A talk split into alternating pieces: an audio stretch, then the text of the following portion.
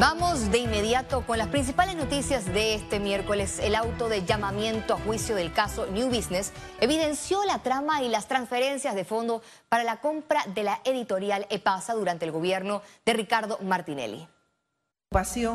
En el segundo día de audiencia, la jueza liquidadora de causas penales, Valoisa Martínez, abrió el compás para que todos en el estrado escucharan la narrativa del auto de llamamiento a juicio. En el tribunal se confirmó el secreto a voces, que la cuenta New Business movió 43.9 millones de dólares en dos semanas. Por su parte, la fiscalía explicó por qué la cifra de imputados bajó de 21 a 15. Eh, ahí tenemos que una de las personas imputadas falleció, por lo cual se extinguió la acción penal con respecto a esta persona. Tenemos que con relación a tres de estas personas se decretó una ruptura procesal, toda vez que se decretaron en rebeldía. Eh, hay otra persona pues que eh, mantiene actualmente un fuero electoral. La defensa del expresidente Ricardo Martinelli pidió suspender la audiencia para revisar los acuerdos, pero la solicitud no prosperó. Le rogamos que primero se hagan las correcciones hechas las correcciones que nos den copia para prepararnos y segundo, que establezca si da un receso hasta el día de mañana, que es lo que proponemos. Consideramos de que si es excesivo eh, pedir un tiempo de que se suspenda el acto procesal hasta el día de mañana, toda vez que eh, los cuadernillos que mantienen los acuerdos no son extensos, son cortos. El testigo Gabriel Betech reveló que recibió 3 millones de dólares por instrucciones de Martinelli. En el mes de diciembre del 2010 me llama y me solicita que por favor le recibiera unos fondos del señor David Ochi para transferir a la cuenta de New Business Services Limited para la compra del periódico Panamá América. En medio de las declaraciones del testigo Danny Cohen, la defensa de Martinelli perdió el control. Señora juez, yo considero que esa es la materia de la compra de pasa que se está discutiendo en este proceso. No veo cómo puede ser inconducente. Pero que utilice la técnica, señora juez. Espera, espérate, espérate. Tú me vas a decir a mí. Un momentito, eh, licenciado Carrillo. Tú me vas a decir licenciado Carrillo, por favor, por favor. El juicio del caso New Business se extenderá hasta el 5 de junio. Félix Antonio Chávez, Econius. La ex procuradora de la Nación, Ana Matilde Gómez, lamentó las intenciones del expresidente Ricardo Martinelli de dilatar el juicio del caso New Business con la presencia de un abogado sustituto que tuvo una relación sentimental de hace 17 años con la jueza Valoisa Martínez. Lo primero es que aunque sea cobrando hay que tener temor para no hacer el ridículo, que es semejante ridiculez que ha ido a hacer un par de abogados allí, pero un apoyo ciudadano a la jueza por su templanza, por su serenidad, para no dejarse eh, desestabilizar en medio de un caso tan delicado y ella tiene el control de su audiencia. Y ahora en tema político, la diputada Yanibel Ábrego confirmó que presentará una demanda civil contra el precandidato presidencial de Cambio Democrático Rómulo Rux por calumnia e injuria. Abrego se quejó de las acusaciones en su contra por la posible comisión de varios delitos. En conferencia de prensa manifestó que Rux no presentó ninguna prueba de lo que dijo y le recordó que él no ha explicado el pago de sus tarjetas de crédito con fondos de Odebrecht ni el manejo de los fondos del colectivo político. Lamento tener que tomar esta decisión, pero no me deja otra alternativa. La forma que tiene este señor de hacer política con calumnias y donde se dice cualquier cosa sin pruebas es preocupante para el futuro de Panamá. Lleva más de 15 años en política y no ha hecho absolutamente nada, solo mentir, dividir a nuestro partido y perder elecciones. Su actitud y ataque permanente lo único que denota es desesperación y falta de propuesta. Y en otra información, la deserción escolar en Panamá registró un incremento significativo según cifras del Ministerio de Educación. Más detalles en la siguiente nota.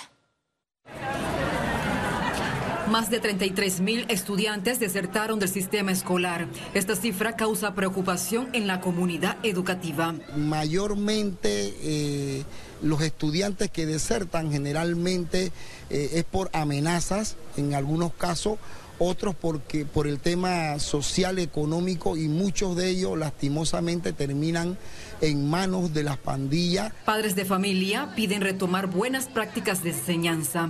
Hay que recuperar el compromiso de docente, ese carisma que tiene de enseñar, no por el salario, que es lo que estamos viendo hoy día. El Ministerio de Educación tiene que comprometerse más y un poco más de supervisión para los docentes, que ver por qué se está fallando, que busquen todas las entidades, los mecanismos psicólogos para ver si es el estudiante o es el docente. Piden evaluar acciones para combatir la deserción escolar.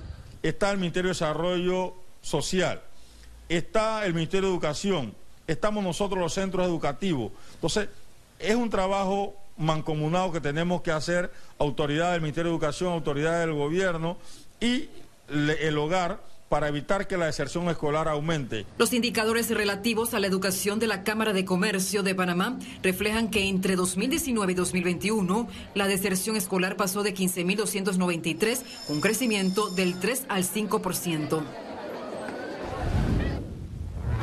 La Comisión de Presupuesto de la Asamblea Nacional aprobó el traslado de 8.8 millones de dólares al Ministerio de Educación para pagos atrasados de infraestructura e Internet. Durante la sesión de la Comisión de Presupuesto determinó que los fondos serán destinados al pago de materiales para la construcción de aulas modulares, la cancelación de costos por servicio de Internet y extensión de contratos de personal administrativo, entre otras solicitudes del MEDUCA. Y este miércoles se registró un robo en la sede del Banco Banismo en la vía trasísmica Ciudad Capital. Sujetos ingresaron a la entidad bancaria despojando al seguridad de su arma de fuego, logrando llevarse más de 12 mil dólares. Según las autoridades, al momento del asalto se encontraban clientes. Tras el robo, la Policía Nacional activó un fuerte operativo en áreas aledañas para dar con los responsables de los hechos. El vehículo en el que se escaparon los malhechores fue ya encontrado. Eh, armados someten al personal de seguridad, de igual forma someten y agreden a colaboradores del banco. Eh, inmediatamente toman el dinero de las cajas, de dos cajas, y salen en precipitada huida. Durante esa huida eh, lo hicieron a través de un vehículo que tiene reporte de denuncia. El vicepresidente José Gabriel Carrizo se reunió con los estamentos que componen la fuerza pública para analizar la situación actual del país y evaluar estrategias en materia de seguridad. Durante la reunión se dieron seguimiento a los casos más recientes y se rindió un informe sobre los principales operativos que se llevan a cabo para combatir la delincuencia.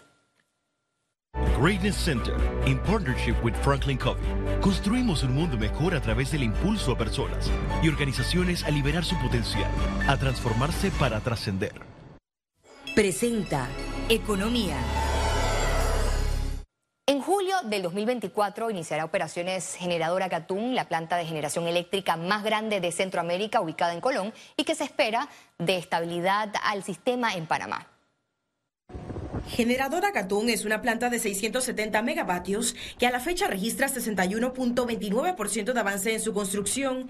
Generará entre 30 y 35% de la demanda eléctrica del país.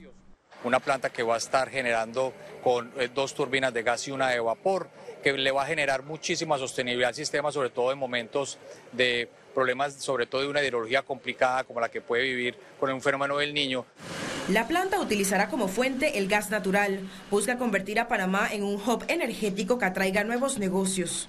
Nosotros tenemos propuesto entrar en operación el 13 de julio del año entrante, 2024. Nosotros tenemos un compromiso con los distribuidores de entregar energía en firme, tanto a Naturgy como, como a ENSA, a partir del 1 de octubre del año entrante. En un conversatorio con el gerente general de Generadora Catún, Esteban Barrientos, aclaró que la planta no promete disminución en tarifas. Lo que sí nosotros tenemos que decir con mucha claridad y con mucha contundencia es que una planta como estas, de gas natural, que genera firmeza en el sistema, lo que genera es sostenibilidad, no necesariamente baja de precio. Adicional, también avanzan en la construcción de la línea de transmisión Telfer Sabanitas y la expansión de la terminal de gas natural licuado. Entre los tres proyectos hay 1.488 empleos, el 70% es mano de obra de Colón. Una vez la planta inicie operaciones, generará 70 empleos. Ciara Morris, Econews. El ministro de Comercio e Industrias, Federico Alfaro, informó que prevén presentar a la Asamblea Nacional el proyecto de ley del contrato con Minera Panamá en el mes de julio. Detalló los pasos que cumplirán en las próximas semanas. Nosotros continuamos obviamente ahora con la fase de eh, la aprobación por parte del Consejo de Gabinete para posteriormente someterlo en el mes de junio a la Contraloría General de la República para que brinde su correspondiente refrendo y nosotros esperamos que en la primera semana de julio, una vez conformada la nueva eh, Junta Directiva de la Asamblea Nacional y las nuevas comisiones de la Asamblea Nacional, en este caso la Comisión de Comercio, presentar eh, el proyecto de ley del contrato minero. Y al regreso, internacionales.